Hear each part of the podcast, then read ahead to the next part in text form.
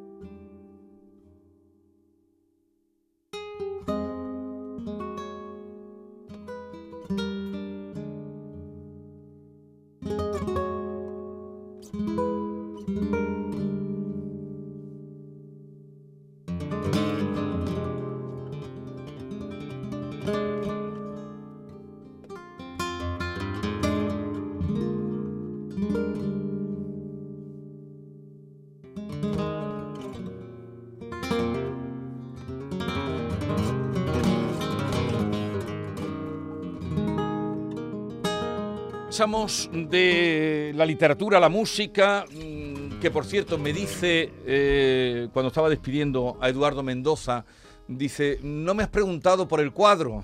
el famoso cuadro. El, cartel. un hombre que viene de Barcelona, esto. Pero Hasta ya ha llegado. ¿eh? Dicen que no se habla de otra cosa. Dani de Morón, buenos días, Dani. Buenos días. ¿Qué tal estás? Pues, mira, contentísimo de estar aquí con vosotros. Porque ¿Has visto, el cartel? ¿Has visto el cartel? Sí, sí. Y además me, he perdido antes porque estaba con compañeros vuestros y me he perdido ante al autor hablando del cuadro que quería escucharlo. No, no, no he hablado del cuadro. Ah, no. Porque no le hemos preguntado, pero eso cuando al terminar hemos salido me dice. No, ah, Eduardo, no, pero el autor sí. Hasta el antes, ¿no? Sí, sí, sí, sí, Perdón, no, me refería a Eduardo Mendoza, que dice, si es que no se habla de otra cosa desde que he puesto el pie en Sevilla. es, verdad, ¿Tú eres cofrade? Eh, soy creyente, mm, cofrade no, pero mi, familia sí. pero te gusta la Semana Santa. Me gusta, me gusta mucho. Te gusta verla. Más allá de la creencia, como tradición, creo que es una maravilla, ¿no? ¿Y el cuadro lo has visto? Lo he visto, lo he visto. ¿Y qué te parece? Eh, eso, no es cosa, eso no es cosa mía. Pero te gusta o no te gusta, es simplemente bueno, tendrás criterio, ¿no? Sí, claro que sí. Y opinión por ti mismo. Claro que sí. Lo, que, lo que pasa es que el criterio es como que te lo, te lo quitan, ¿no? Cuando son tantas opiniones y tantas cosas, son tantas cosas que, lo que veo que falta es, un poquito de empatía. Sí. Precisamente. Empatía, que ese es el título de, de, tu último disco que, está sonando. que está sonando, La Taranta.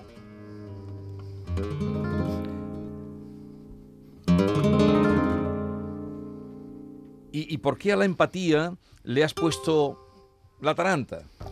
Bueno, era... Que es, que es un toque y un cante más eh, como más serio, más solemne. Sí, pero es verdad que de todos los estilos que tenía ahí compuestos y demás, creo que era el, el que mejor definía el título del disco, ¿no? Y porque también es muy común ponerle eh, el, título del disco al tema que tenga más movimiento, más historia. Y como esto está siempre tan, tan fuera, por suerte, de, de, la, de lo comercial y demás, pues tenemos libertad de hacer casi lo que queramos, ¿no? No está sujeto a nada que no sea tu creación y tu, y tu idea, ¿no? y, lo, vi que definía bien, definía bien Atalanta, esa sensación. El disco apareció el día 26 de enero, o sea, el viernes pasado. ¿Cuántos discos tienes ya? Pues este es el quinto. El este quinto disco. No hay quinto malo. Esperemos, esperemos. ¿Qué dices? ¿Y ahora inicias una gira o cuándo? Porque sé que tienes una gira importante. Sí, bueno, ahora coincide que este mes de febrero tenemos varios conciertos con, con el disco ya, uno de ellos en, un par de ellos en Barcelona, mejor dicho, uno de ellos de los que hago allí en el Museo Picasso de, esta, ciudad. Después voy a Nueva York con esto de, lo del homenaje al maestro Paco de Lucía en el, Carnegie Hall, pero bueno, esto está fuera de, lo del disco, no es una colaboración. Y después pues íbamos a, a Bogotá también a, presentarlo y bueno, ahí estamos entretenidos, estamos entretenidos con con esto. Bueno, el disco de Dani de Morón, uno de los grandes guitarristas que hay ahora mismo en, bueno, iba a decir en España y en el mundo, ¿no? Porque guitarrista flamenco no hay mucho fuera de, Andalucía. Y mm, eh, empatía, el nombre de empatía lo has puesto porque en este momento mm. crees que es muy necesaria. Sí, aparte siempre va mm, esto de tener, o sea, de componer temas instrumentales, pues bueno, no tener letra, pues no es más que, que cómo defino yo con un título una sensación que es la que te lleva a crear algo, ¿no? Y es verdad que lo que me ha movido mucho en, este último tiempo, pues son sensaciones positivas, ¿no? Muy lejos de, todo lo que vemos muchas veces, porque es verdad que, que, lo que decía del cartel, te quitan hasta el criterio porque dices que parece que te vas a volver enemigo de todo el mundo porque digas algo que piensa, ¿no? Entonces esa sensación la, la he tenido todo ese tiempo que he compuesto estos temas todos los títulos son sensaciones muy positivas, algunas muy evidentes, como gratitud, nobleza, eh, eunoia, ¿no? que es una palabra que, viene del griego, que me encanta el significado, y los que no son tan evidentes, pues también lo son, que es 41530, el código postal de, mi, de mi, morón de la frontera, mm. eh, Manuel, que es mi hijo, ¿no? y Nana, que es el mote el sobrenombre, mejor dicho, cariñoso de mi mujer. Vamos a poner Nana, que fue el primero que salió, eh, la bulería con la que... Este fue el primer adelanto que hiciste tú del disco. Nana.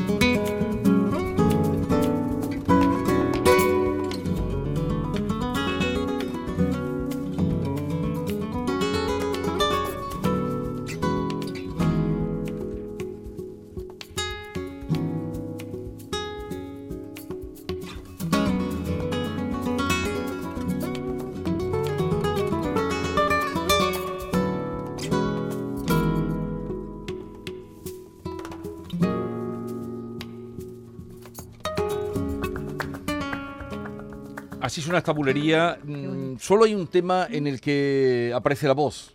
Solamente uno en, disco. en, esta, en esta ocasión. Mm. Tiene un porqué porque era una estructura que tenía compuesta para, para que se cantara. Hay otros temas que también lo tenía compuesto para, eso, pero al, cantarlo con la guitarra, con la línea melódica puesta, funcionaban, ¿no? Pero este en particular, eh, los fandangos que titulo Nobleza, pues no funcionaban de la forma que yo quería. Entonces era importante que apareciera una voz y, y iba a decidir si yo no, pero decidió él querer estar conmigo, mi querido compañero Sergio Colorado, y, dejarme ese detallito ahí, dejarnos a todos, ¿no? Hoy, no, no, sé en qué periódico, esta mañana leí una entrevista con el Tomate, Tomatito, que decía, bueno, el titular, ya sabes tú que los titulares a veces, y decía, mm, yo me puse a tocar, a, hacer, a ser solista mm, cuando se murió Camarón. Es decir, como diciendo... Siempre dice que no tenía más remedio, claro, se quedó, se quedó huérfano musicalmente hablando, bueno, y muchos más aspectos seguro que sí, porque personalmente era...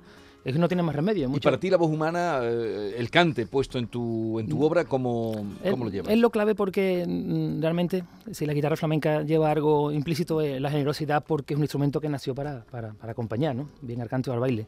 Entonces, eh, la guitarra no es individualista. No lo es, aunque sea solista, ¿no? Aunque, aunque tenga la fuerza que tiene, eh, gracias a muchísimos autores, sobre todo al maestro Paco de Lucía, ¿no? que la sitúa en un plano eh, súper internacional en todos los niveles y, pero claro, es curioso porque si no, si no se pasa por ahí, no se, no se tiene esa afición por, por, por, por la voz, por, por, crear un mundo armónico alrededor de una voz, difícilmente se va a crear después algo que tenga consistencia. A mi forma de entenderlo, ¿no? es algo que me estoy explicando a mí mismo en voz alta, pero es una sensación que todos, todos tenemos, ¿no? Y que a nosotros nos gusta escuchar esa explicación. ¿Y cómo, cómo llegó la guitarra a tu vida? Pues como todas las cosas bonitas, por error, total, ¿no?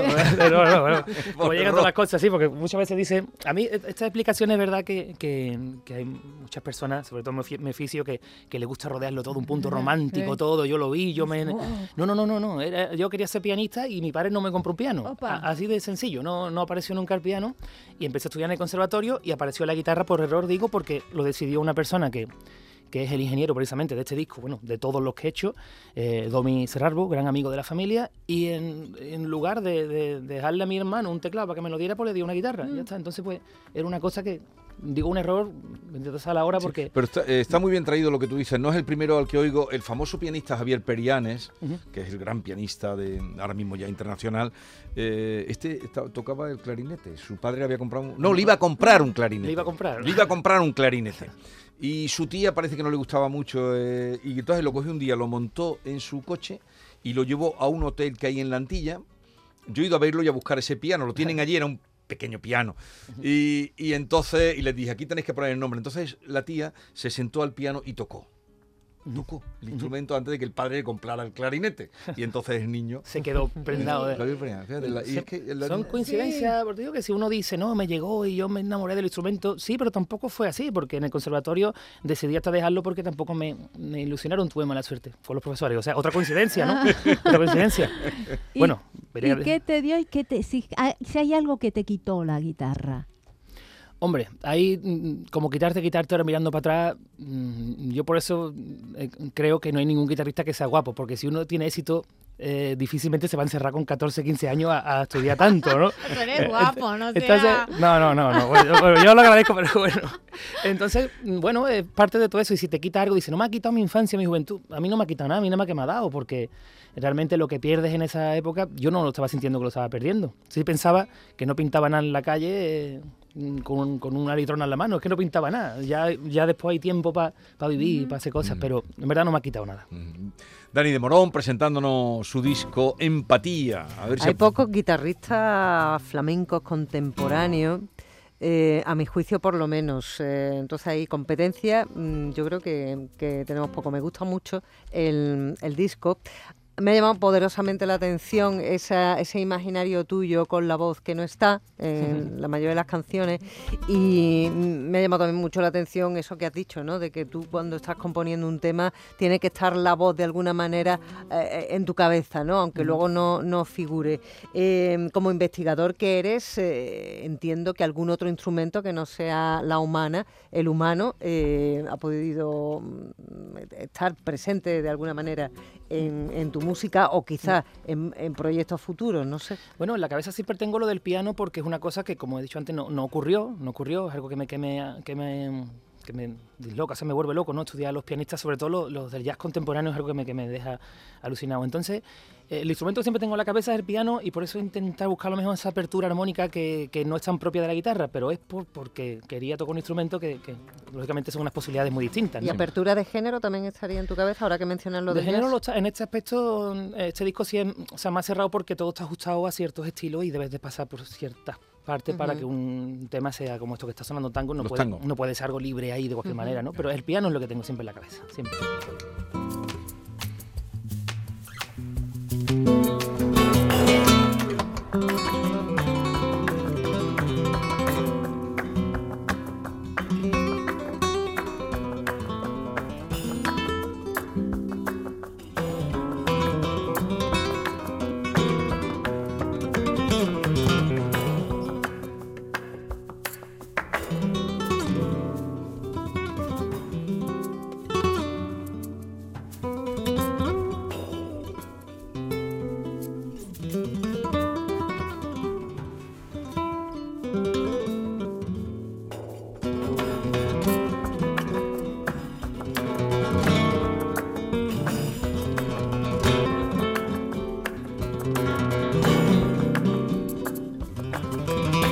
Dani de Morón con un nuevo disco y tanto que hablas de piano, ¿tienes un piano en casa?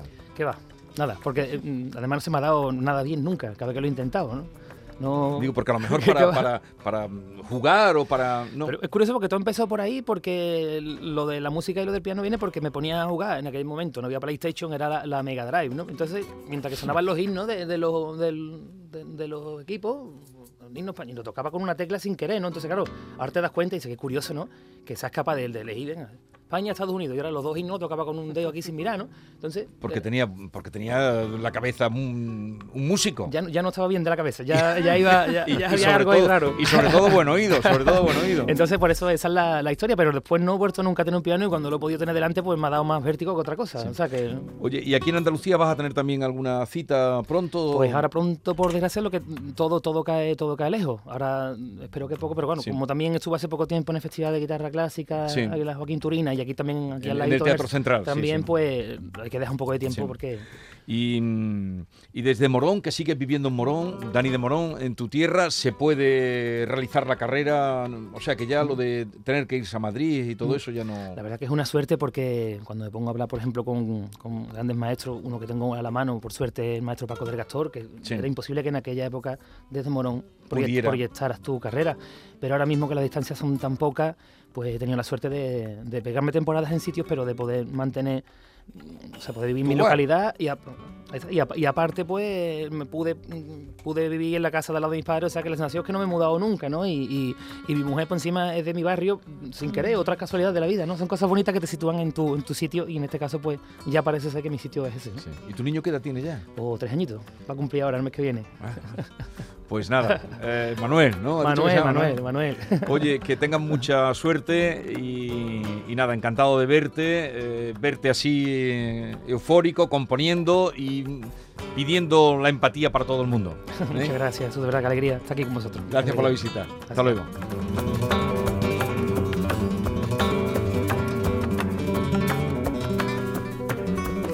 Esta es La Mañana de Andalucía con Jesús Vigorra.